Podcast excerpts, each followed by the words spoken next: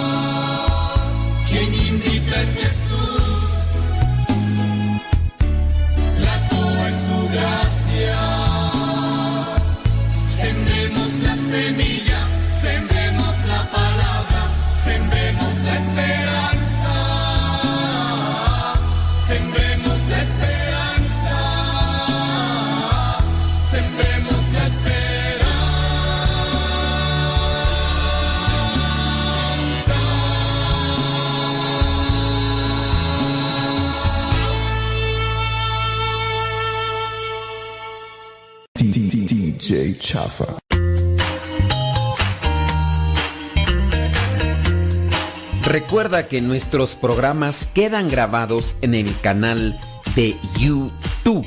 El canal se llama Modesto Radio. Ahora, que si tú trabajas en una estación de radio y quieres pasar estos programas, ponte en contacto con nosotros.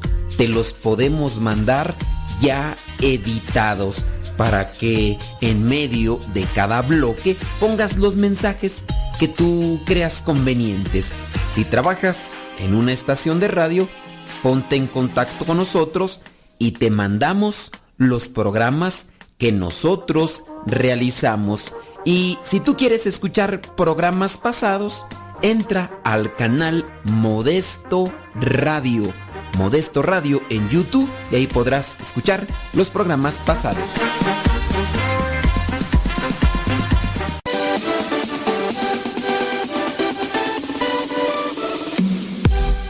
Porque nuestra prioridad es la evangelización. Transmitimos las 24 horas del día. Los 365 días del año. Llegando hasta tus oídos en las diversas plataformas digitales. Sigue en sintonía de Radio Cepa, una radio que forma e informa.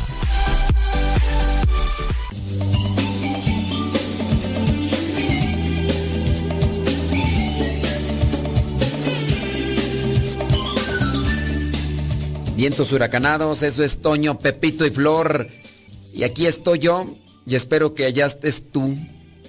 Y si no estás tú, pues no sabes de lo que te pierdes. es que si no me echo yo flores, ¿quién? ¿Quién? ¿Quién? ¿Quién será? ¿Quién serán? Pues sí, pues hay que echarnos. Oigan, pues el día de hoy vamos a traer un tema o a tratar de reflexionar cuestiones históricas de la confesión. Por si traen una pregunta atorada ahí en el gasnate, pues que la vayan preparando para pues irla respondiendo. Pero vamos a hablar sobre más bien contexto histórico, los fundamentos de lo que vendría a ser, ¿sale? Pero antes que otra cosa nos vamos a poner ante la presencia de Dios con la oración para que seamos iluminados por el Espíritu Santo y no digamos herejías y no digamos cosas que nomás no están buenas. En el nombre del Padre, del Hijo y del Espíritu Santo. Amén. Bendito y alabado sea, Señor. Gracias por tu amor, eh, por tu misericordia, por tu generosidad, por tu presencia en cada uno de nuestros corazones. Danos esa luz, danos esa paz, danos esa fortaleza para entender tus designios y para poder cumplirlos conforme a tu voluntad. Espíritu Santo, fuente de luz, ilumínanos. Espíritu Santo, fuente de luz, llénanos de tu amor. En el nombre del Padre, del Hijo y del Espíritu Santo. Amén.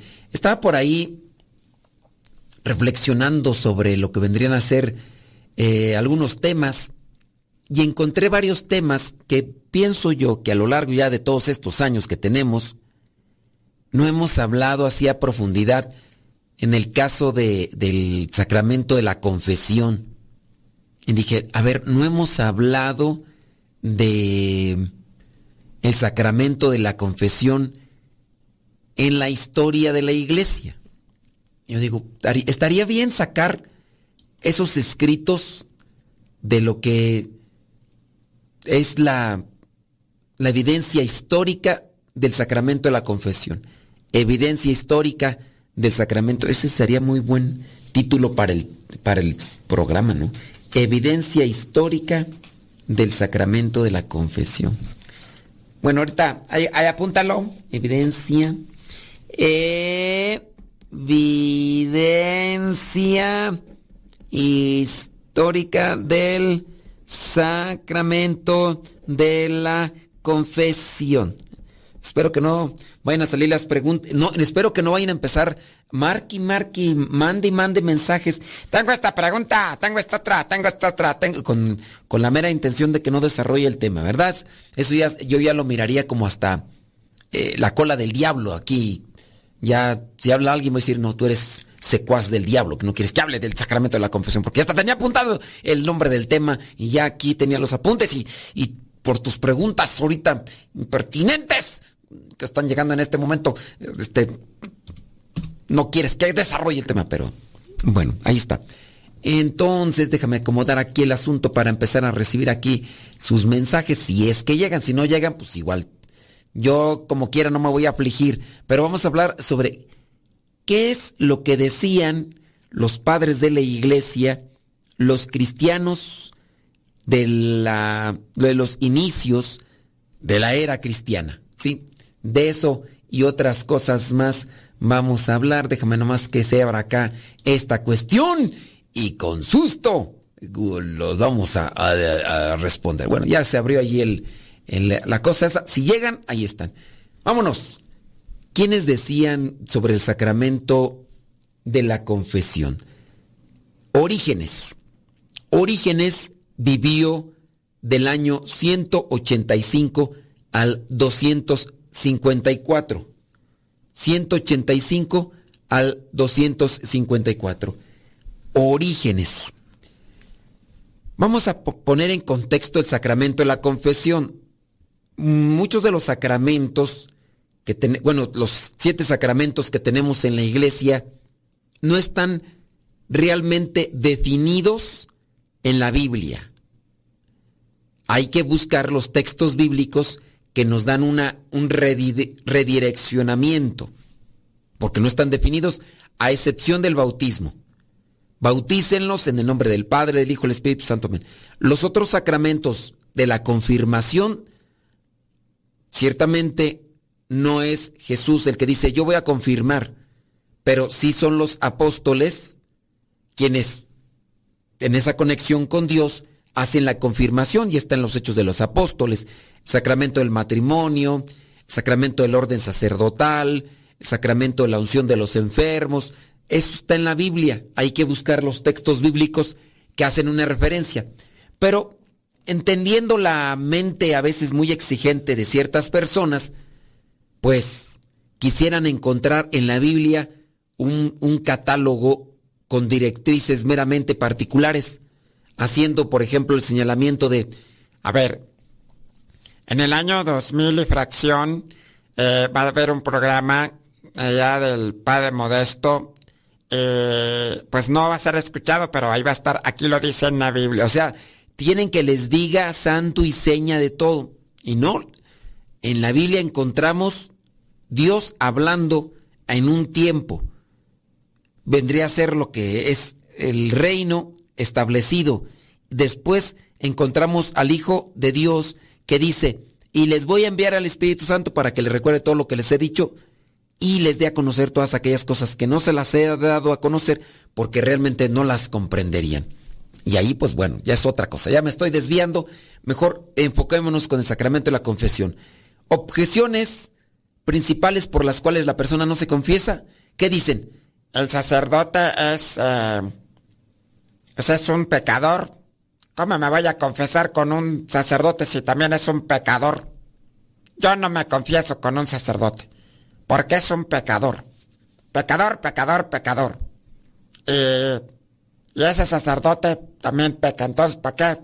¿Para qué me confieso? Yo no me voy a confesar con él. Ok, tú dices, el sacerdote es un, es un pecador.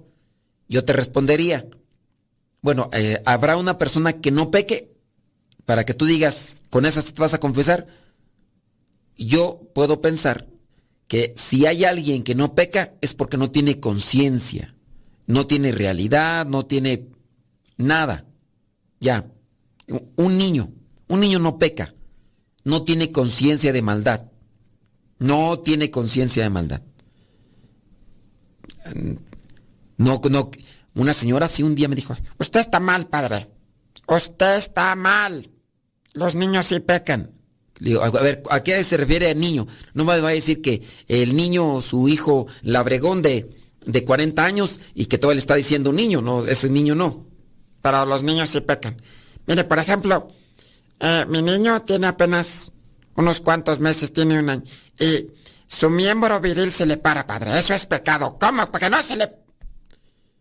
Así me dijo la señora. Dije, señora, qué, qué absurdo, qué sonsa su planteamiento. Sí, eso. Porque eso es pecado, padre, que se les ande ahí levantando el negocio. Se le, y, y ahí bien chiquito. Yo digo, ay, señor, ha de tener el diablo.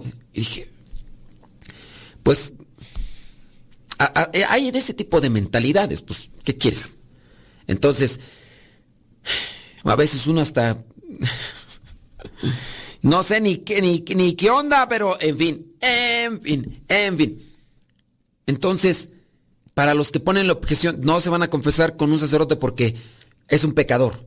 ¿Habrá entonces alguna persona con la que se van a confesar? No, no se van a confesar con nadie porque todos en cierto modo pecamos. Yo mismo hace unos minutos, hace menos de una hora, confesé a otro sacerdote, que sacerdote vino a confesarse conmigo. Yo también tengo que ir a confesarme con otro sacerdote. Igual, pero yo hace menos de una hora confesé a un sacerdote. ¿Es pecador?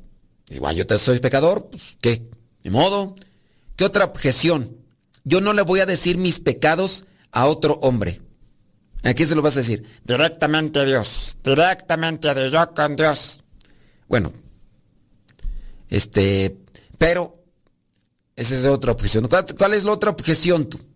Bueno, ya, ahí le voy a dejar porque si no nos vamos a ir hablando del tema de la... Vámonos a lo que vendría a ser el tema, evidencia histórica del sacramento de la confesión. Orígenes del año que vivió del año 185 al año 254. Orígenes fue padre de la iglesia, teólogo, comentarista bíblico, vivió en Alejandría hasta el año 231, pasó los últimos 20 años de su vida en Cesarea del Mar en Palestina y viajando por el Imperio Romano. Fue el mayor maestro de la doctrina cristiana en su época y ejerció una extraordinaria influencia como intérprete de la Biblia. Afirma que luego del bautismo hay medios para obtener el perdón de los pecados cometidos luego de este. Entre ellos enumera el sacramento de la penitencia. ¿Ya ves? Tú estás equivocado. Él habla de la penitencia, no está hablando del sacramento de la confesión. Pues el sacramento de la confesión, sacramento de la reconciliación, sacramento de la penitencia, es la misma, solamente que con diferente nombre. Es el mismo sacramento. Así que ahí está, vamos a seguir leyendo qué es lo que dice Orígenes. Orígenes, que es considerado padre de la iglesia. Si tiene algún comentario, pregunta, relación con este tema, Ándele, hágalo llegar y lo compartimos. Deja que Dios ilumine tu vida.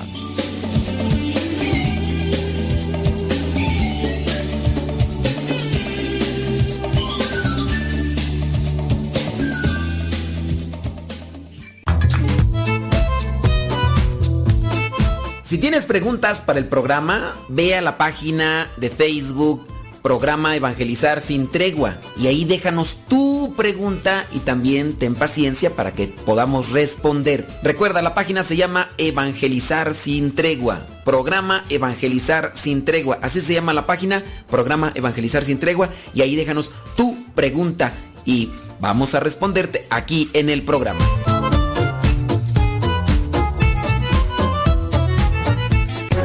La boca habla de lo que el corazón está lleno. Escuchas Radio Cepa. Las mejores melodías. Las mejores melodías. La música que te acompañe en tus actividades.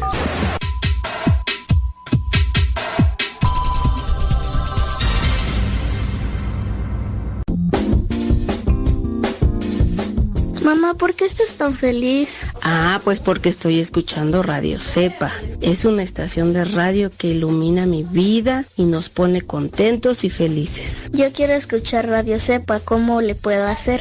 Ah, pues mira, ahí en tu celular le pones en la Play Store, descargas esa aplicación de Radio Cepa, ahí lo vas a escuchar.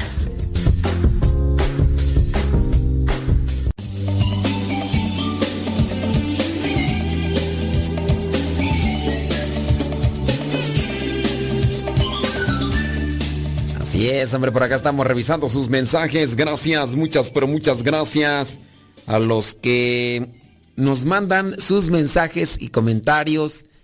Y bueno, agradeciendo ahí a los que están. Oye, ¿cuáles son las objeciones del sacramento de la confesión? Platícanos, compártenos qué onda. ¿Cuáles son las objeciones del sacramento de la confesión?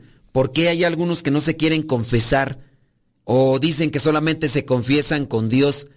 No sé, a veces pareciera ser, desde mi perspectiva, como una justificación hueca por parte de que, ah, yo, yo así, cuando me dicen, yo no me confieso con los hombres, yo me confieso con Dios, hasta podría yo decir, ¿sabes qué?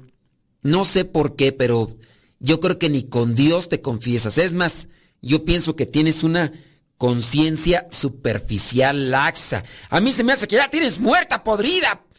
Eres un zombie, tú. Sosiégate, muchachos. Sosiégate. Vamos a continuar acá. Eh, para los que nos manden sus comentarios sobre cuáles son las objeciones que algunos ponen con el sacramento de la confesión.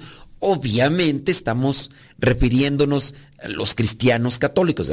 Si, no es cristiano, pues para qué me la comentas, pues esa como que, esa como que ni la tomaría yo en cuenta, digo, pues, es como si me dijera, este, ¿quién tú?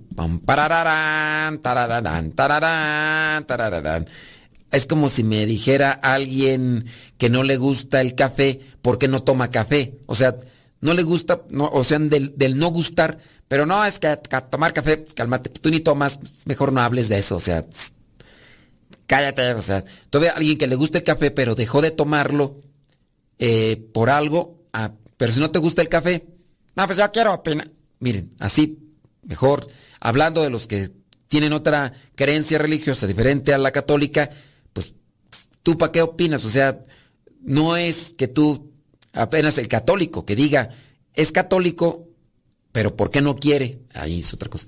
Por acá una persona dice, con la tía de una amiga, eso dice, que no se confiesa. Y cuando le dije que el mismo Papa se confesaba, me salió que con qué. Porque él es más pecador que yo. O sea, la señora dijo, pues yo no me confieso y pues porque con un hombre pecador. Oiga, pero hasta el Papa se confiesa, sí, pero ese es más pecador que yo. Bueno, así hay unos, ¿no? Este, en la iglesia. ¿Cuáles son las objeciones así que tú dices que hasta sacan risa de los que son católicos, pero que no se quieren confesar? ¿Cuáles son esas objeciones así como que tú dices, santo Dios, pero, pero ¿dónde cabe tanta, pero Ahí le voy a dejar. Bueno, estábamos con orígenes. Orígenes. Además de estas tres, hay también una séptima razón, aunque dura y laboriosa. Está hablando orígenes sobre el sacramento de la penitencia. Porque por medio, habla orígenes que por medio del bautismo se puede obtener el perdón de los pecados cometidos y también de la penitencia. Además de esas tres, entonces, el bautismo. Dice, hay también una séptima razón, aunque dura y laboriosa, la remisión de los pecados por medio de la penitencia. Cuando el pecador lava su almohada con lágrimas, cuando sus lágrimas son su sustento día y noche, cuando no se retiene de declarar su pecado al sacerdote del Señor, ni buscar la medicina a la manera del que dice, ante el Señor me acusaré a mí mismo de mis iniquidades, y tú perdonarás la deslealtad de mi corazón. Así, Orígenes admite una remisión de los pecados a través de la penitencia y la confesión ante un sacerdote. Afirma que es el sacerdote quien decide si los pecados deben ser confesados también en público. Y es que en sus orígenes, hablando de orígenes, en los orígenes del sacramento de la penitencia, los confesados se hacían públicamente, imagínate. Acúsame, que soy bien tragón. Acúsame que peco de gula. Acúsame yo, que le fui infiel a mi esposa. Como aquel que le fue infiel a la esposa con la hermana de su esposa con la cuñada. No, hombre. Y así. Eh, estaba escuchando de veras esos testimonios ahí que uno dice. Un fulano al cual le habían engañado sus mujeres varias veces. Sus mujeres le habían engañado con otros hombres, pero esos otros hombres habían sido entre ellos sus hermanos. Así, yo, yo cuando estaba escuchando la historia dije, si esto es verdad, o sea, ¿qué onda? El, fulano, no, y, la, y la misma mujer que le engañó, le engañó con dos de sus hermanos, o sea, ¿quién estaba mal ahí? Pues bueno, ya nos estamos desviando, ¿verdad? Pero esas cosas que uno dice, ay Dios mío, déjame seguir acá porque si no me desvío y, todo. Bueno, eh, Orígenes, observa con cuidado, decía, observa con cuidado a quién confiesas tus pecados Pon a prueba al médico para saber si es débil con los débiles y si llora con los que lloran. Si él creyera necesario que tu mal sea conocido y curado en presencia de la asamblea reunida, sigue el consejo del médico experto. O sea, el confesor tenía que escucharlo y en base a escucharlo daba un dictamen diciendo, tienes que confesar ese pecado públicamente ese pecado tienes que confesarlo públicamente. Si el confesor consideraba que no era necesario, pues nomás no. Todo esto para que hubieran... Es que en la antigüedad, en los inicios de la era cristiana, así eran los, la confesión de los pecados. Observa con cuidado. Entonces, eh, otra. También reconoce que todos los pecados pueden ser perdonados. Decía Orígenes, los cristianos lloran como a muertos a los que se han entregado a la temperancia o han cometido cualquier otro pecado, porque se han perdido y han muerto para Dios. Pero si dan pruebas suficientes de un sincero cambio de corazón, son admitidos de nuevo en el rebaño después de transcurrido algún tiempo, después de un intervalo mayor que cuando son admitidos por primera vez, como si hubiesen resucitado de entre los muertos. Entonces, los cristianos lloran como a muertos, como a muertos a los que se han entregado a la intemperancia o han cometido cualquier otro pecado, porque se han perdido y han muerto para Dios. Pero si se arrepienten, viven, o sea que Dios perdona todos los pecados. Eso es lo que decía Orígenes. Vámonos con Tertuliano. Estrictamente hablando de Tertuliano, no es considerado un padre de la iglesia, dicho sea de paso para los que son instruidos en la fe, sino un apologeta y un escritor eclesiástico. ¿Qué es apologeta? Apologeta es cuando Apolo se dio un golpe en la jeta y pues imagínate, Apolo, apologeta, o sea, no, no, no es cierto, no es cierto. Este apologeta, apolo, viene de apología. La palabra apología significa defensa.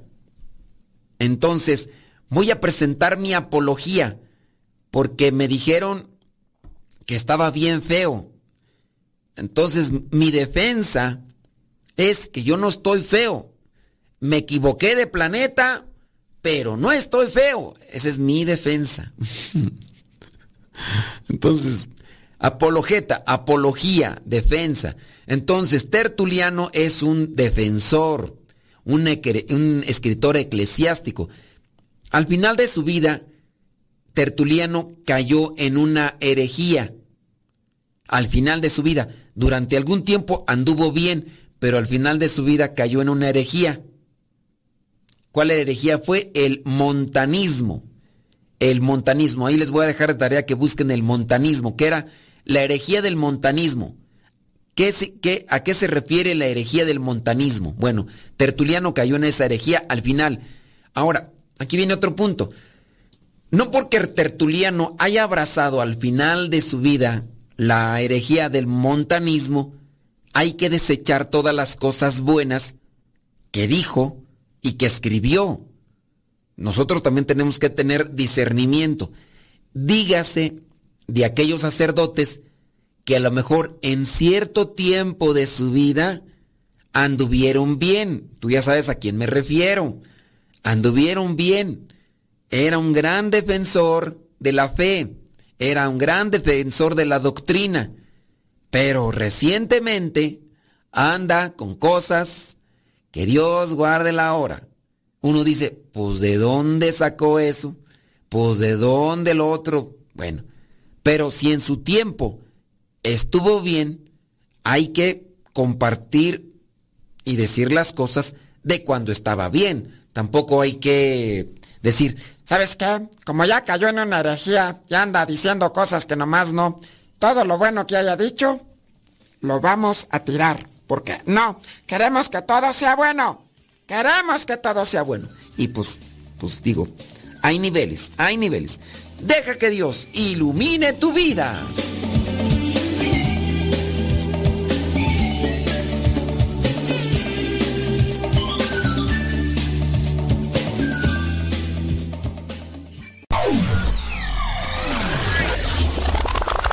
Radio Cepa, con una programación que toca tu corazón. En Radio Cepa alimentamos tu espíritu cada día. Estamos online las 24 horas.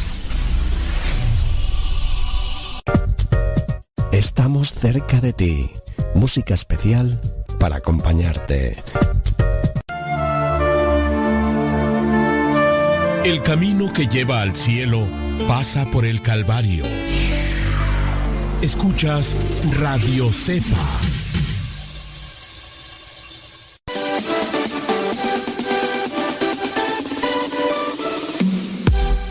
Porque nuestra prioridad es la evangelización. Transmitimos las 24 horas del día. los 365 días del año. Llegando hasta tus oídos en las diversas plataformas digitales. Sigue en sintonía de Radio Cepa, una radio que forma e informa.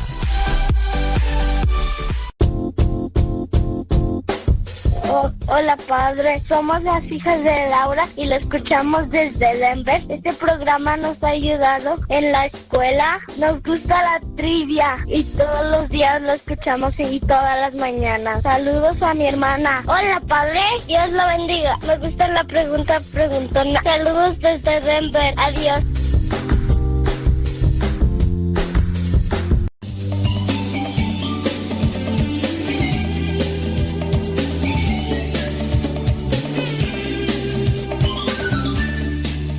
Gracias por estarnos acompañando.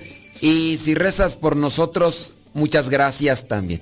Estamos hablando sobre este tema de la confesión, el cual pues también nosotros necesitamos interesarnos. En la medida en que comprendamos más el sacramento de la confesión, lo, vamos a buscar más. Si lo comprendemos más, lo vamos a buscar más. Hay personas que piensan que nada más hay que recurrir al sacramento de la confesión por el hecho de que ahí se nos perdonan los pecados y no, no es la única razón. Hay otras razones más. Ojalá y tú las tengas presente para que lo busques. Acuérdate que te dejé por ahí una tarea. ¿A qué se refiere la herejía del montanismo? Ay, pues, ¿qué es a montar, no? No, no, no, no. Búsquenle por ahí. ¿A qué se refiere la herejía del montanismo? Que fue en la que cayó Tertuliano. Y también, pues, hay que ser misericordiosos, ¿no? Porque pues no es uno ni dos sacerdotes que se me vienen a la mente porque cayeron ahí en unas cosas. No, y deja de eso. Son algunos que por ahí tuvieron miles y cientos, cientos de miles de seguidores y, y pues ahorita ya quedaron en el olvido porque tuvieron caídas en otro sentido, no tanto en la herejía, sino en cuestiones de, ¿para qué te digo? ¿Para qué te cuento? Vámonos con lo que de Tertuliano. Tanto en su periodo ortodoxo como en su periodo herético, tenemos en Tertuliano un testigo sin igual que nos informa sobre la práctica primitiva de la penitencia en la iglesia. Mencionábamos que no porque haya caído en una herejía se tiene que desechar todo lo bueno que se habló o dijo de la confesión. También es un testigo del inicio de la era cristiana y también del inicio de lo que vendría a ser los, los sacramentos como tal en la iglesia. Cuando describe de penitencia, esto lo escribió Tertuliano en el año 203 y para ese tiempo él pues todavía era un defensor de la doctrina católica, porque después abrazó el montanismo, ¿no? Ahí en el 203 habla de la segunda penitencia que Dios ha colocado en el vestíbulo para abrir la puerta a los que llamen, pero solamente una vez, porque esta es ya la segunda. Dice, en los textos de Tertuliano se ve un entendimiento, si tú quieres, diafano, de cómo el creyente que ha caído en el pecado luego del bautismo tiene necesidad del sacramento de la penitencia y expresa el temor de que éste sea mal entendido por los débiles como un medio para seguir pecando y obtener nuevamente el perdón. Dice así Tertuliano, Oh Jesucristo, Señor mío, concede a tus servidores la gracia de conocer y comprender de mi boca la disciplina de la penitencia, pero en tanto en cuanto, a ver, en tanto en cuanto les conviene y no para pecar, con otras palabras, que después del bautismo no tengan que conocer la penitencia ni pedirla. Me repugna mencionar aquí la segunda, o por decir, en este caso, la última penitencia. Temo que al hablar de un remedio de penitencia que se tiene en reserva, parezca sugerir que existe todavía un tiempo en que se pueda pecar. Tertuliano habla de pedir la penitencia, descartando la posibilidad de limitarse a una confesión directa.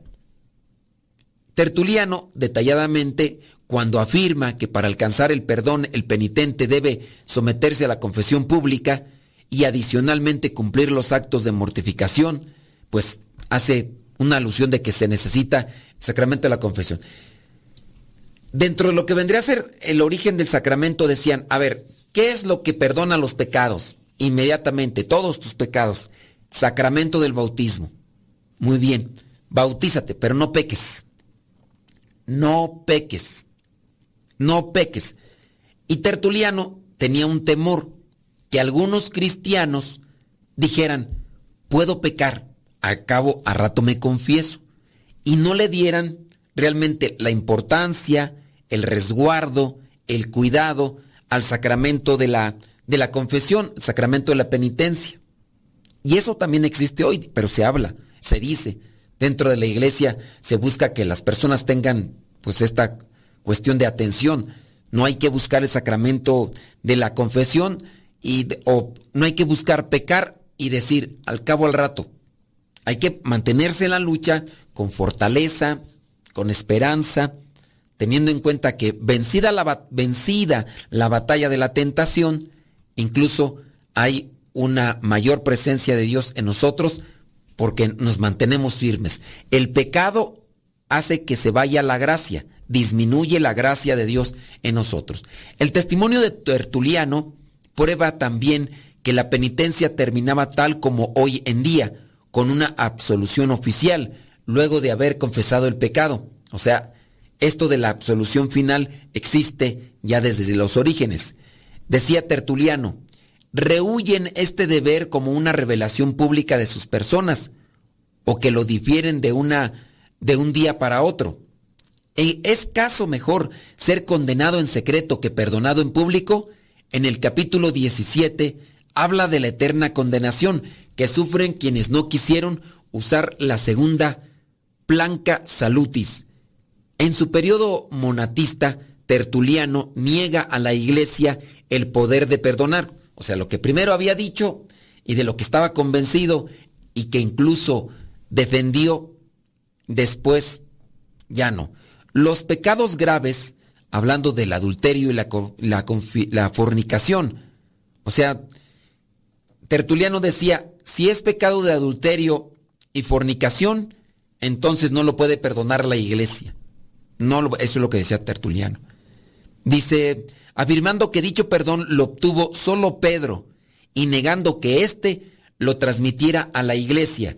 Las razones de esta negativa no son las razones de los protestantes de hoy, sino más bien el carácter riguroso, riguroso y extremo de la doctrina monatista que afirmaba que dichos pecados eran perdonables, el del adulterio y la fornicación.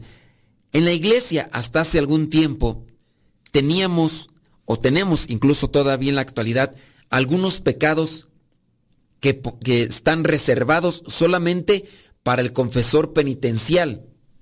En este caso, un sacerdote al que el obispo designa como el confesor penitencial. Es decir, que confiese aquellos pecados sumamente graves. Un pecado sumamente grave que hasta en cierto momento se consideraba así, también eh, considerando o teniendo las atenuantes, era el pecado de, aborto. Si había un aborto consciente, si había un pecado del aborto que se pudiera considerar así bien consentido y premeditado y todo, ese no lo podía perdonar un sacerdote cualquiera, sino solamente el sacerdote penitencial o el obispo en su caso. Así, hablando de esto del pecado de la fornicación y el adulterio, alguien me podría decir, porque ya lo hemos dicho muchas veces, y que nos ayude con esa respuesta, que nos diga, ¿Cuál es la diferencia entre, entre el adulterio y la fornicación? Que al final de cuentas, podemos decirlo así, este pecado está relacionado con la genitalidad, con la unión de los genitales, tanto de hombre como de mujer, o también podría ser del otro lado, ¿no? Pero, o sea, los, el pecado de adulterio y de fornicación están enfocados a esas dos. Pero, ¿por qué a uno se le tiene que decir adulterio y a otro se le dice fornicación? Si se está hablando prácticamente de la unión de los genitales de, de dos personas. Pero ¿por qué se le tiene que decir a uno fornicación y adulterio? Ahí se lo vamos a dejar para que ustedes lo busquen y nos manden sus respuestas, señoras y señores, porque ya también teníamos ahí la otra pregunta, el monoteísmo. ¿A qué se refiere? Déjame ver si por acá están poniendo las pilas. Ya. Hay personas que tienen la oportunidad y tienen el interés y así aprenden más. Dice por acá, el monoteísmo.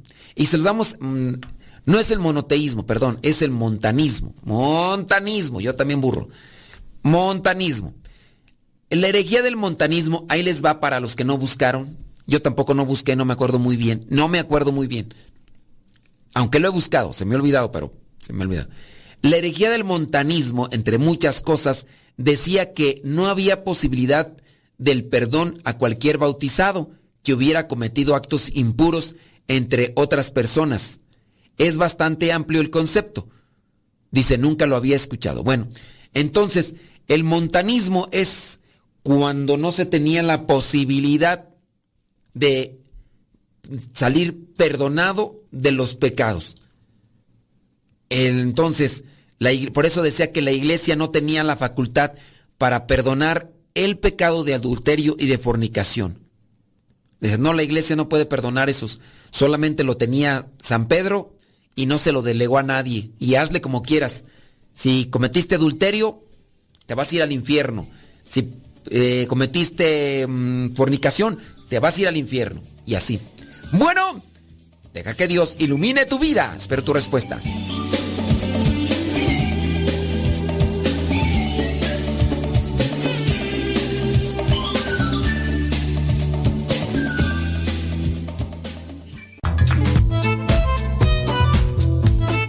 Si tienes preguntas para el programa, ve a la página de Facebook Programa Evangelizar sin Tregua y ahí déjanos tu pregunta y también ten paciencia para que podamos responder. Recuerda, la página se llama Evangelizar sin Tregua. Programa Evangelizar sin Tregua. Así se llama la página, Programa Evangelizar sin Tregua y ahí déjanos tu pregunta y vamos a responderte aquí en el programa.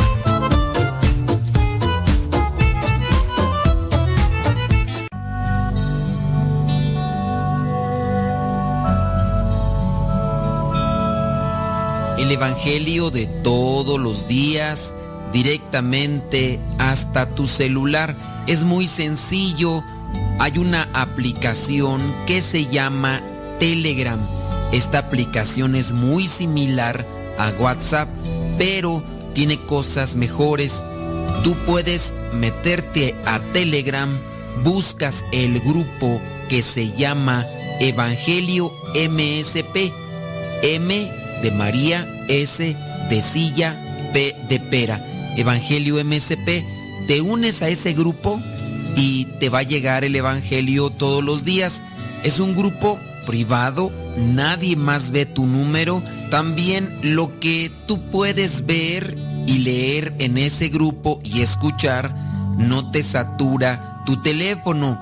Descarga la aplicación Telegram, la configuras con tu número de teléfono porque es igual que el WhatsApp y ya cuando lo configuras, abres Telegram y en la parte superior pones Evangelio MSP o también Evangelio Misa, todo junto, Evangelio Misa o Evangelio MSP y comenzarás a recibir nuestro Evangelio explicado todos los días.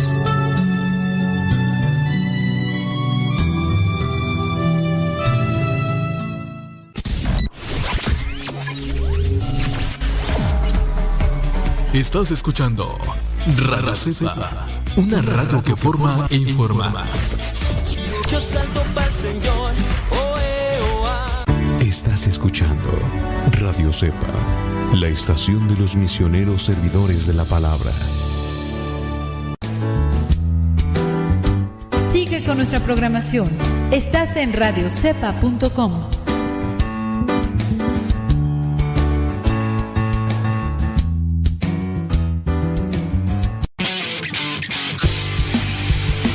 Síguenos por Twitter y Facebook. Búscanos como Radio Cepa.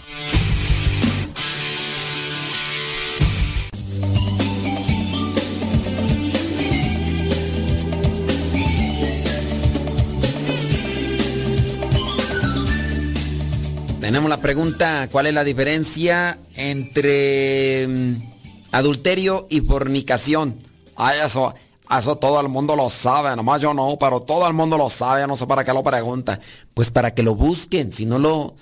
Yo, por ejemplo, esto del montanismo, había otra palabra que iba a investigar, yo, yo las voy a apuntar por aquí, porque pues son palabras que, que se necesitan así como que irse instruyendo se necesita ir uno instruyendo. ¿Cuál era la palabra que tenía aquí apuntada yo que me fue aquí una palabra que, que no entendí muy bien y que la voy a buscar para ilustrarme un poco? Porque uno ignora, uno es ignorante. Si no ignoras nada, no eres ignorante. Pero otra cosa es cuando eres ignorante y además eres soberbio. Eres ignorante y además eres soberbio. Pues no. Así no. Vamos pues a mirar acá qué es lo que nos escriben los que sí se pusieron a... Dice, adulterio es para las personas casadas sacramentalmente. No, pues te ponemos un 5. Te ponemos un 5 porque la pregunta es, ¿cuál es la diferencia entre adulterio y fornicación. ¿Cuál es la diferencia entre adulterio y fornicación? Y, y pues aquí nomás pusiste la mitad, o sea, te faltó la otra mitad. ¿Lo doy por hecho? ¿Lo doy por hecho? No, pues no, yo no lo voy a dar por hecho. Yo te pongo un espantoso 5 y queda reprobada. Porque te pongas las pilas y para la otra le investigues más, porque así Dice por acá, mira, esta persona sí le voy a poner un 9 porque el 10 solamente para Dios. ¿eh? Fornicación. Son actos impuros entre personas solteras. Adulterio. Son actos impuros entre personas casadas. Esta persona sí. No le vamos a poner el 10, pero le vamos a poner un 9. A diferencia de la otra persona que antes de que te puse 5 porque lo, la mitad tendría que ser 4.5. Mm, Pero yo soy benevolente, soy misericordioso y aquí yo soy el teacher. Así que yo aquí el 10 solamente para Dios. Así que hale como quieras. Si no, cambia de escuela. ¿eh? Yo aquí, mis reglas, mi calificación. Así que ni te me pongas así porque te me pones cosquilla, le saco una tarjeta roja porque yo aquí...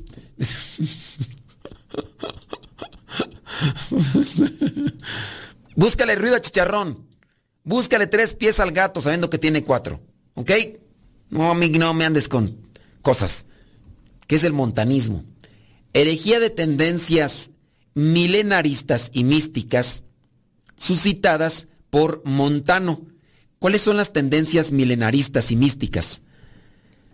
Pues eso de que ya el mundo se va a acabar, eso de que ya está al final de los tiempos, y que ya estamos en las últimas. Esas son las tendencias milenaristas, tanto de la Iglesia Católica como los cristianos protestantes, se dan este tipo de tendencias, donde quieren espantar a la gente más que llevarla a la reflexión y a la evangelización.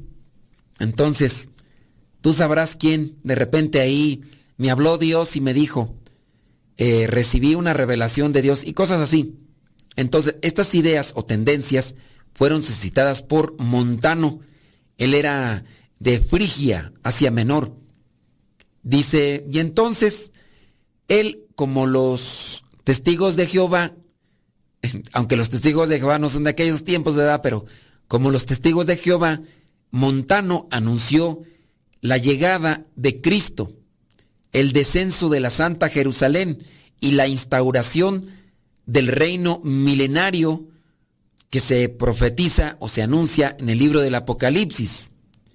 Junto a sus discípulas, nada, nada perdido, Montano, que entre sus discípulas estaba Prisca o Priscila y Maximila, predicó una rigurosa moral, por eso decía que, que se tenía que vivir así, pero drásticamente, y si pecabas, ya no había, ya no había posibilidades de compostura, ya no, si pecaste, ya no, por eso decía también que en el caso de la iglesia no tenía posibilidades de, de perdonar el, el, adulterio o el, la, la fornicación, que son los actos impuros.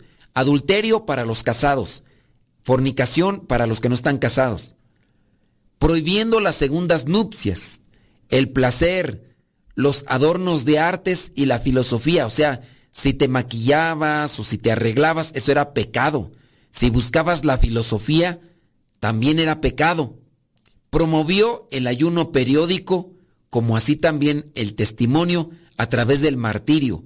O sea, era una persona que miraba las enseñanzas de Cristo de manera rigorista, pero que a, a su vez llegaba a suspender todo tipo de perdón o de misericordia para los que habían cometido cierto tipo de pecados. Montano creía que por inspiración divina todo hombre estaba en condiciones de ser profeta, condición que él mismo quería tener. Una de sus doctrinas más controvertidas fue el rechazo de toda posibilidad de perdón y restablecimiento de la comunión con la iglesia de todo aquel bautizado que hubiera cometido actos impuros, adulterio, fornicación. El montanismo se extendió principalmente en Asia Menor, donde se constituyó. Miren, algo en la actualidad sucede, por ejemplo, con aquel grupito de católicos que en su momento llegan a decir que la misa en latín es la única válida, que, la, que el rezo en latín es el único válido. Es, estas vendría a ser como que en la actualidad, este tipo de personas incluso muchas de las veces llegan a ponerse en contra del mismo Papa, del Concilio Vaticano II, llegan a ponerse en contra pues, de obispos, de cardenales, de, de todos aquellos que presenten una respuesta o un señalamiento a sus actitudes o su forma de vida. Ellos llegan a presentar este, un, un ataque furioso hacia todas estas personas que digan, que, que les digan pues que están equivocados. Si el Concilio Vaticano II fue aprobado por el Papa, fue promovido e iniciado por los papas, es respaldado por los obispos, cardenales a lo largo de los años, ellos, los, en este caso, se les podría, ¿cómo se les llama tú? Este, es más, llegan a afirmar que la sede papal está desocupada, o sea que no hay papa. Para ellos no existe un papa, porque el último papa fue, ¿qué? Pío XII o ya ni me acuerdo qué papa. Entonces de ahí para acá, todos los papas que han pasado, para ellos no cuentan. Esto del montanismo, estamos hablando de allá de los primeros siglos, viene a ser como que algo que se, que, se resucita en este tipo de de actitudes. El montanismo se extendió y dice, el gran apologeta latino, quinto séptimo Florente Tertuliano, natural de Cartago, cayó en el error montanista en el año 207, perdurando en él hasta el final de sus días. El montanismo fue particularmente combatido por Apolinar de Getápoli, Milciades, Apolonio y Gallo, durante el siglo III prácticamente se extinguió, quedando pequeños vestigios en Oriente y ahora con aquellos tradicionalistas. En el caso, por ejemplo, Lefebvre, Lefebvre, un obispo de la Iglesia Católica, después del Concilio Vaticano II, se apartó. Para ellos puro latín. No le entienden, no le entienden.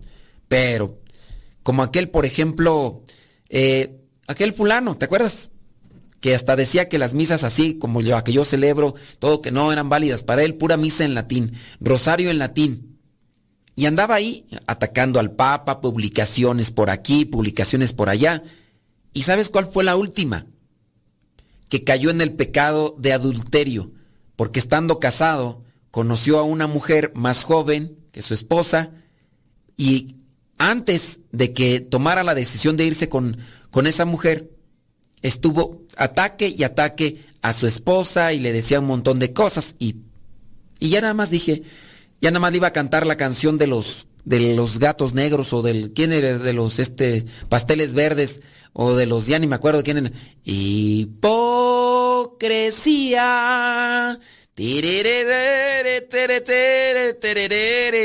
Oye, podemos seguir hablando entonces de esto de los el testimonio de los del sacramento, nada más que ya se me perdió acá. ah, sí, nos quedamos ahí entonces con, con Tertuliano. Pero el problema que tenemos es que nos quedan unos cuantos segundos. Y ya, después está San Cipriano, San Hipólito Mártir, también están las constituciones apostólicas. No sé si te gustaría que siguiéramos con este tema, aunque por ahí me deslindo. Espero tu comentario y ya veo los comentarios. Si no llegan comentarios es que ni me, ni me escucharon. Pero pero ¿sí me, me escucharon? ¿O sí, estaban? Bueno, si me llegan muchos comentarios de que les gustaría y díganme las razones, porque me van a poder llegar mensajes. Sí queremos que siga. No lo escuché, pero sí queremos que siga. Pues ese tipo de... No. ¿Por qué podría ser bueno y ya? Eh, ¿Por qué sería bueno? Ya. Eh, nos quedamos en la próxima. Se despide su servidor amigo el Padre Modesto Lule de los misioneros servidores de la palabra. Hasta la próxima.